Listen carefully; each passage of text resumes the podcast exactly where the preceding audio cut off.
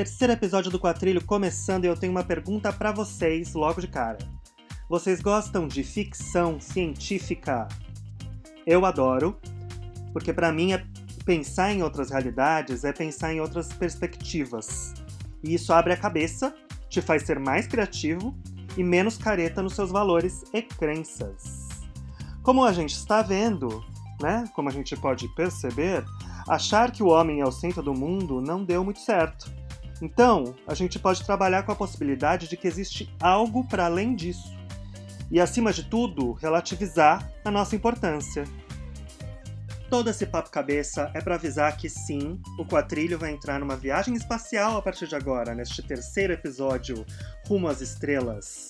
Eu vou falar de quatro músicas que uh, entram no assunto de nave espacial, vida extraterrena, todas essas coisas. Então, atenção para a contagem regressiva.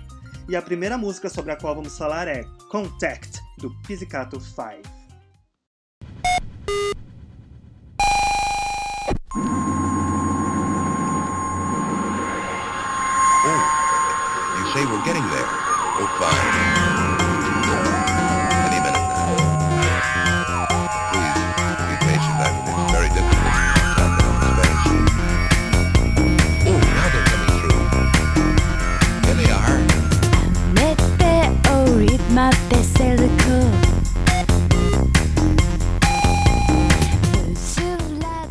Primeira versão de Contact pelo Pizzicato 5, que então era uma dupla formada por Makinomiya e Konishi Yasuharu, saiu em 1995 no álbum Romantique 96. E na verdade, a música é um cover. A Brigitte Bardot gravou a música de Serge Gainsbourg primeiro em 1967. Era o lado B do single Harley Davidson. Aí Contact foi apresentada num especial de TV numa pegada meio barbarella, com a Bardot num figurino bem doido. O filme com a Jane Fonda, que era a atual mulher do diretor Roger Vadim, estreou no cinema em outubro de 1968. E o especial de TV com a Brigitte, então a ex-mulher do Vadim, do mesmo Vadim, foi ao ar na TV em dezembro de 1968, ou seja, uma diferença de alguns meses, né? A Brigitte está com um figurino metalizado, e ao seu redor tem umas obras de arte cinética, sabe? Mexendo. É, é bem maravilhoso. É, eu recomendo que vocês assistam no YouTube e a gente ouve agora um trecho da versão da Brigitte Bardot.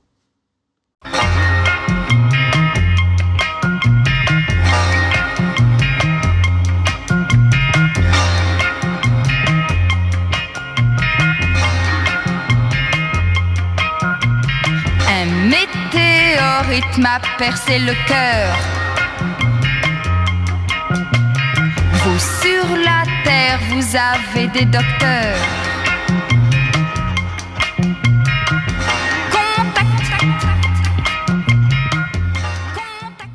Aí, gente, a gente vai lembrar um pouco das datas da corrida espacial. O Yuri Gagarin, o russo, faz um voo orbital em 1961 e a Apollo 11 chega na Lua em 1969. Então, meio que nessa época todo mundo estava doido na corrida espacial, era o assunto do momento, era o que se falava no bar, era o que se falava no noticiário, certo? Então, a primeira versão de Contact vem deste contexto, né? E ela já teve várias versões. Eu, particularmente, acho a do Pizzicato 5 mais interessante de todas, é, porque, bom, enfim, é suspeito, óbvio, eu sou muito fã do Pizzicato 5, mas eu vou explicar. Só que primeiro eu preciso explicar o Shibuyaki, que é o estilo musical do qual o Pizzicato 5 fazia parte.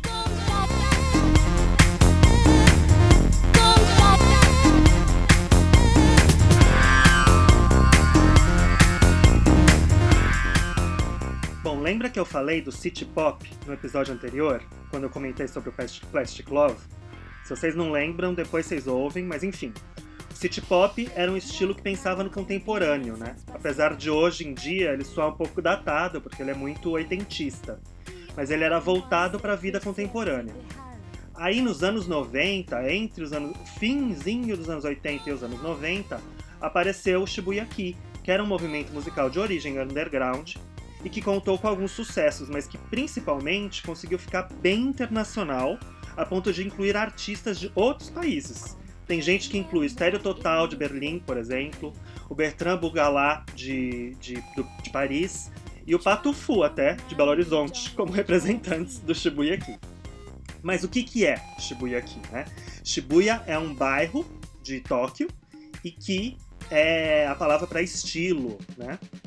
E ele mistura retrô com elementos eletrônicos e samples, bem na escola do Yellow Magic Orchestra, e tem quase que uma fascinação por jazz, big band, bossa nova, Yeah Yeah Girls, chanson, Burt Baccarat, Phil Spector, Festival de San Remo, por aí vai. Você já entendeu o clima, né?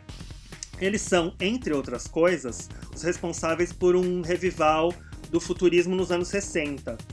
Quer dizer, né, eles não são os únicos responsáveis, mas eles fizeram parte desse movimento. E a gente chama hoje em dia esse revival do futurismo, de maneira contraditória, de retrofuturismo, que é muito engraçado.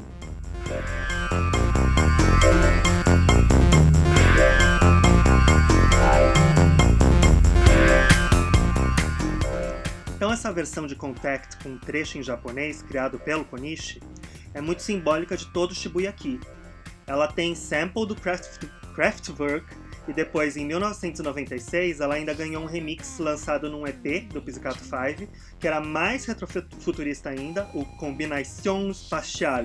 Eu não sei como se fala em francês, enfim, acho que é francês, eu não sei como se fala. Mas é mais ou menos isso. E a capa dele traz uma imagem de controle de botão que pode ser lida tanto, quanto, tanto como uma mesa de som, mas também parece uma parte de um controle de uma nave espacial vintage, sabe? Alguma coisa assim. Pouca gente fora do Japão sabe, mas o Romantic 96 foi o álbum mais bem sucedido em vendas do Pizzicato 5 no país de origem. E ele ficou um pouco apagado, fora de lá, porque foi lançado quase que simultaneamente a coletânea Sound of Music, que saiu nos Estados Unidos e, consequentemente, para o mundo, né? Agora, se o Pizzicato 5 é uma das bandas mais importantes do Shibuya Ki e Romantic 96 foi um dos álbuns que mais vendeu, claro que Romantic 96 é um dos álbuns mais representativos do Shibuya Ki em si, né? A letra de Contact, para quem não sabe francês e nem japonês, é um pedido de ajuda. A alienígena foi atingida e pede uma transfusão de mercúrio para algum médico da Terra. E ela diz que precisa se recuperar para reencontrar o seu amor na galáxia a todo custo. Bonito, hein?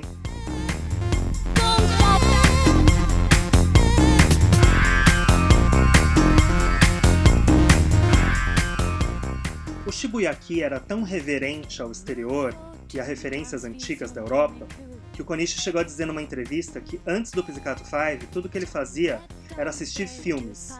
Que quando ele começou a compor, ele fazia isso na mesma perspectiva. É, e o detalhe era que, era que eram filmes ocidentais, né? E ele disse que quando planejava fazer um álbum, era do mesmo jeito que é, ele imaginava que o Godard ou Fellini planejariam seus filmes.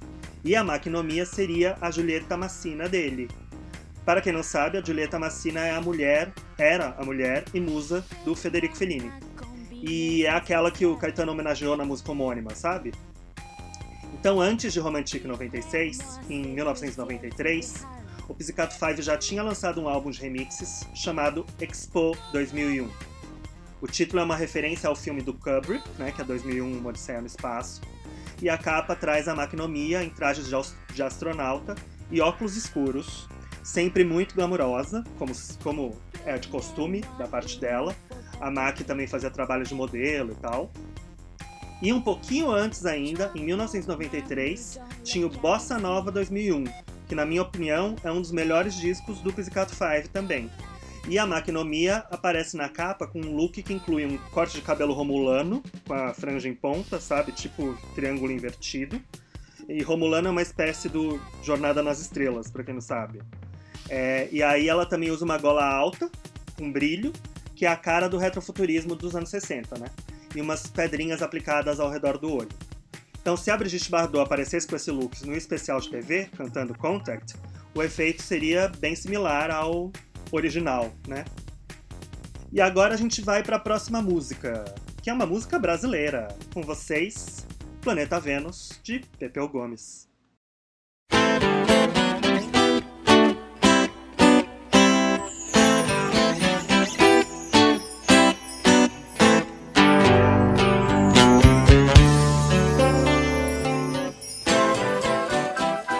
Planeta Vênus, que saiu no álbum Um Raio Laser de 1982, tem três compositores: o próprio Pepeu, a Baby, que então era Consuelo, e a filha dos dois, Hiroka, que depois mudou o nome para Sara Shiva.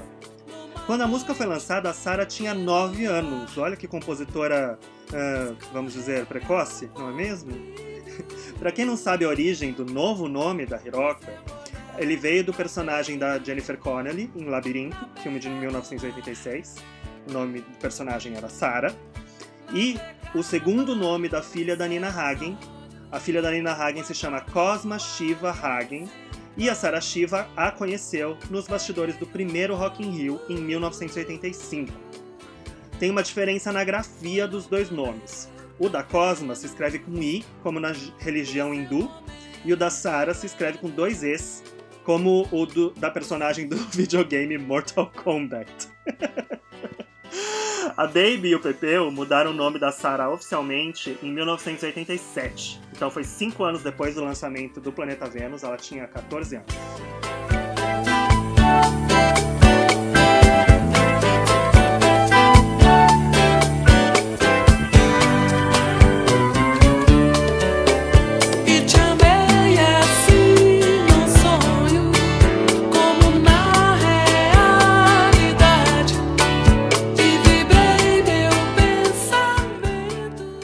Vênus, que tem essa introdução com violão acústico e flauta, é um contraponto à imagem guitarreira do Pepeu, né? E o ritmo é meio abolerado, uma salsa para dançar colado, que tem a ver com o tema da letra, inclusive. A percussão maravilhosa é do Charles Negrita, que participou de vários álbuns dos Novos Baianos, e também do mítico show de Pepeu e Baby no Festival de Montreux, na Suíça. A letra parece uma viagem de alucinógeno. Pepeu estava na beira da- do mar, quando se excita com a Lua, pega um voo para o planeta Vênus, num momento pleno. Pra mim, é uma clara metáfora do orgasmo. Ou eu sou muito mente suja.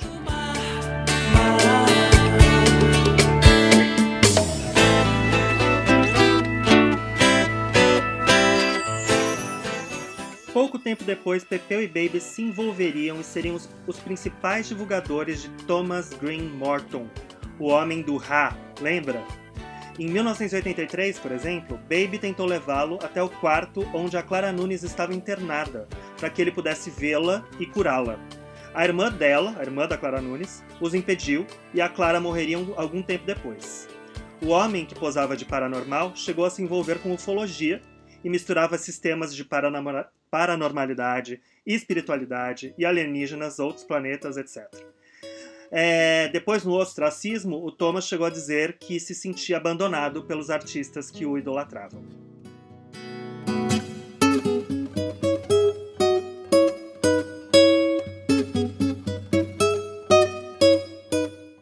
Isso que a gente ouviu agora é a regravação de Planeta Vênus, do próprio Pepeu, no álbum de voz e violão de 1999, Meu Coração, lançado pela Trama com produção do Robertinho do- do Recife. Nessa versão, a gente consegue enxergar mais a salsa, é, por causa da percussão escolhida, né? na beira do mar. Navegava nos seus olhos quando a lua me excitou. Ó, não achem que eu estou doido, tá? A percussão entra daqui a pouco. A gente ouviu a primeira parte da música que não tem percussão. É, bom, no show que estreou em 2012, a Baby, que é a terceira compositora, além da Sarah Shiva e do Pepeu, ela resgatou hits do passado e daí ela incluiu o Planeta Vênus no repertório. Com o trecho, é, tem um trecho que, na verdade, quem canta é o Pedro Baby, que é o filho dela, com o Pepeu. E a voz dele é igual ao do pai. É chocante. Vamos ouvir. E amei assim, num sonho, como na realidade. Vibrei meu pensamento. Eu estou com saudade, ó baby. Nós estamos com saudade. Ah, Fê, esse show foi mara. Gabi, só quem viveu sabe. Mas enfim, antes de falar da próxima música, você já me segue nas redes sociais? vai lá em wakabara, que é W-A-K-A-B de bola A-R-A, no seu Instagram e no seu Twitter. Aproveito para avisar que o link, os links dessas músicas todas é, estão no meu site, www.acabara.com, na aba podcast. Você clica lá no menu e aí pode curtir. A próxima música é Evening in Space, da Daphne Guinness.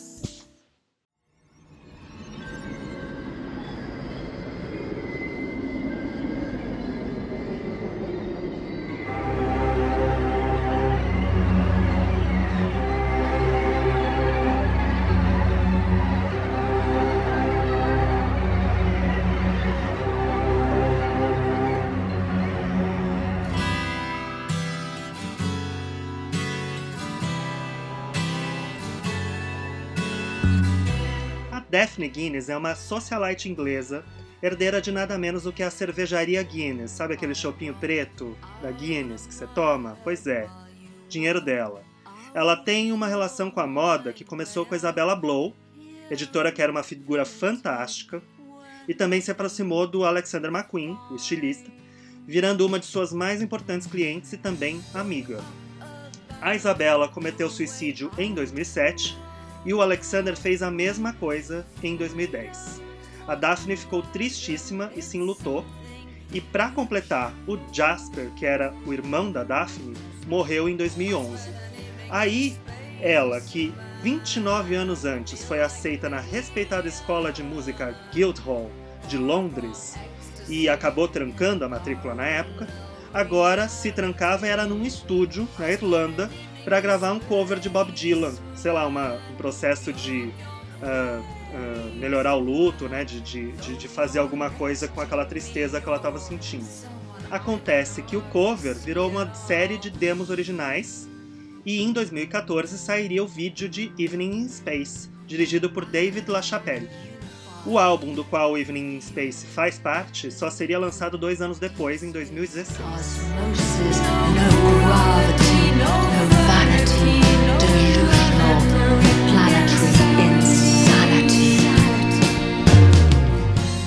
Se você achou que essa música, Evening in Space, é parecida com as músicas que o David Bowie fazia, não é por acaso.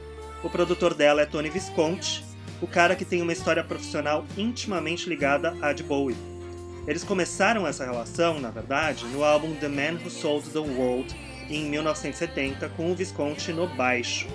Mas, para mim, Evening in Space tem um clima mais próximo dos outros dois hits de Bowie, dos quais o Visconti não participou, que é Life on Mars, de 1971, e Space Oddity, de 1969.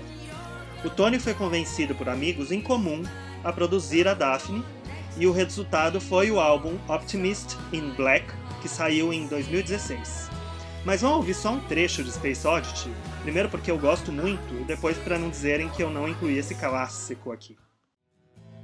Take your protein pills and put your helmet on. Ground control to Major Tom. Seven, six. Commencing countdown, engines on. Só vamos falar mais uma curiosidade antes de voltar para a música da Daphne Guinness.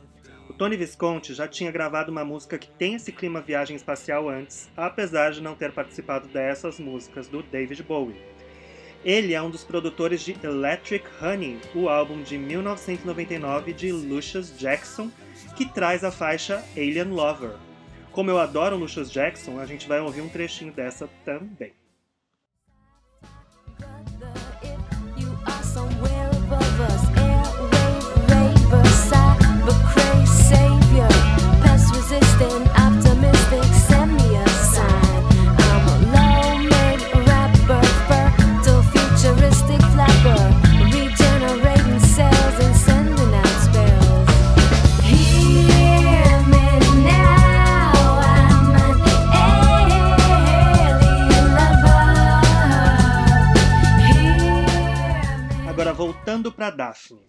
O clipe do Evening Space é uma viagem sci-fi fashionista, bom, é do David LaChapelle, né?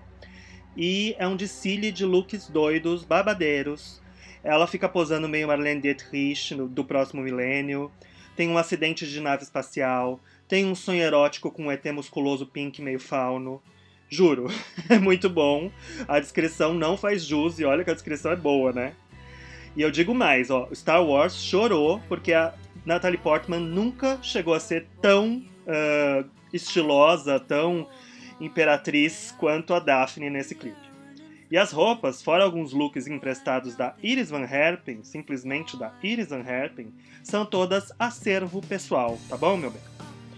Então, em entrevista para Vice, a Daphne falou mais de Bob Dylan e Jim Morrison do que do Bowie. Ela explicou que, assim como o trabalho deles, ela queria que a sua música fosse cheia de narrativa e fantasia. Só que o próprio Bowie, em si, apareceu na gravação desse disco duas vezes, ali no estúdio, tipo, brotou. É, ele era bem próximo, né, do Visconti, e ele acabou sendo considerado meio que o padrinho do álbum. I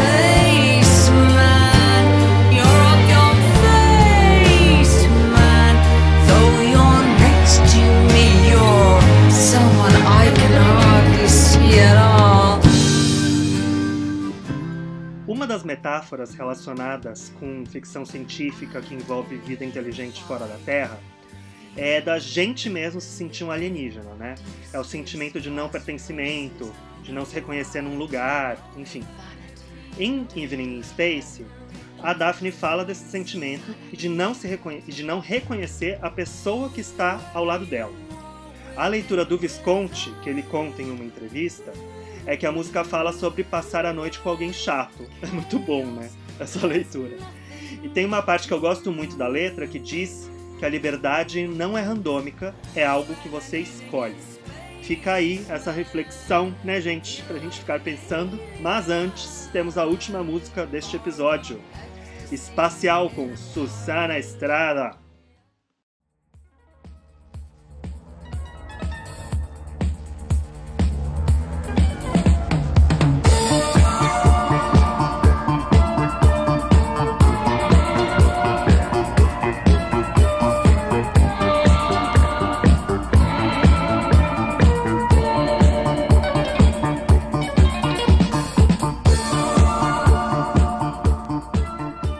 Espacial é do primeiro álbum da espanhola Susana Estrada, Machos, lançado em 1980, e você entendeu certo, Machos. A composição é assinada por Manolo Gas, que é o irmão do super ator espanhol Mario Gas. E o Manolo Gas é tecladista. Ele teve uma banda chamada Manolo Gas e The Tinto Band Gang, que na década de 70 fez uma- uns discos de discoteca instrumentais que são muito legais. Eu vou mostrar um trechinho de El Amor es algo maravilloso, lançada por ele em 1976, e que é uma versão instrumental de Love is a Many Splendor Thing, da trilha do filme homônimo de 1955.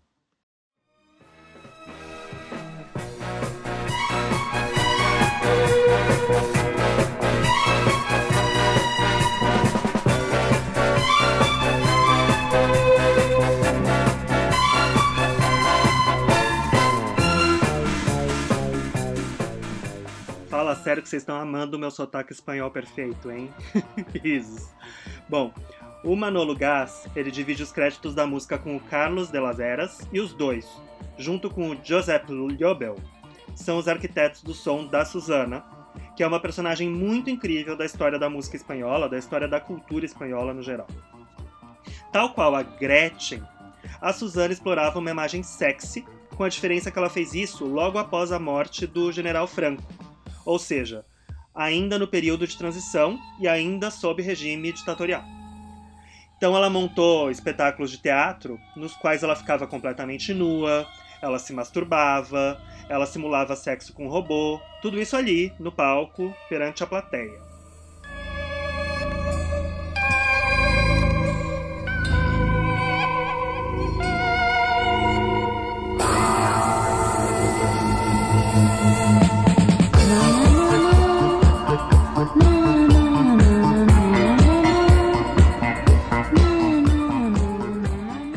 Esse disco Macho saiu, a Susana já era famosa. Em 1978, ela já tinha ganhado o prêmio de personalidade do ano do jornal Pueblo e foi recebê-lo das mãos do prefeito de Madrid, que era o Tierno Galban. Aí, um dos peitos dela pulou pra fora, bem na hora em que ela estava recebendo o prêmio. Tudo bem que ela tava com um decote grande, assim, mas enfim, que timing foi esse, né?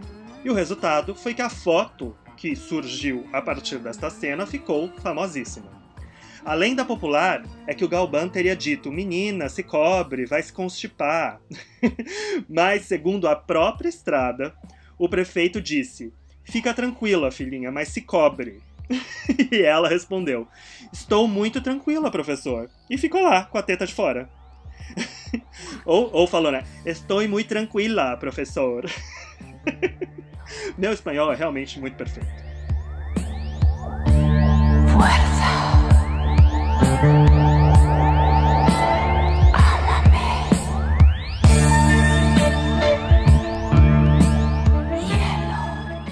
Depois, em 1981, Machos virou o título de um dos espetáculos da Suzana.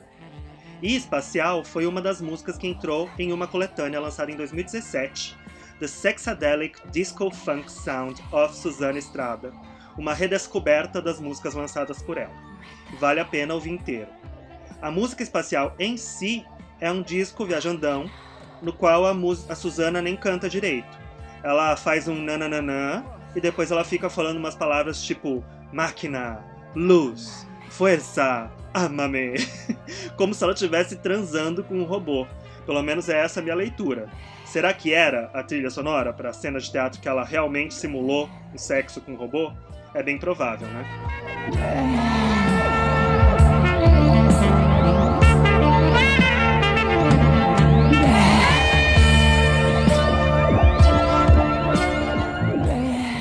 Ui, que clima sensual, hein, não é mesmo?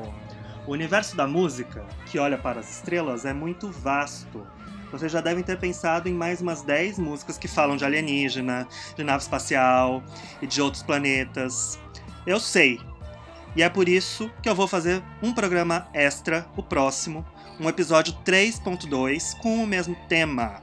Eu não resisti, porque realmente tem muita música que eu queria ter colocado aqui e acabei não conseguindo colocar. E ele vai começar especial para quem gosta de dançar. É um biscoito fino lá da década de 80, uma sequência dessa disco music sensual da Susana Estrada. E dessa vez eu cavuquei mesmo, hein, gente? Então, seguimos em outra galáxia. Segue a gente no Spotify ou no seu tocador de podcast preferido para saber quando esse próximo episódio vai entrar. E aquele beijo diretamente do espaço. Até mais!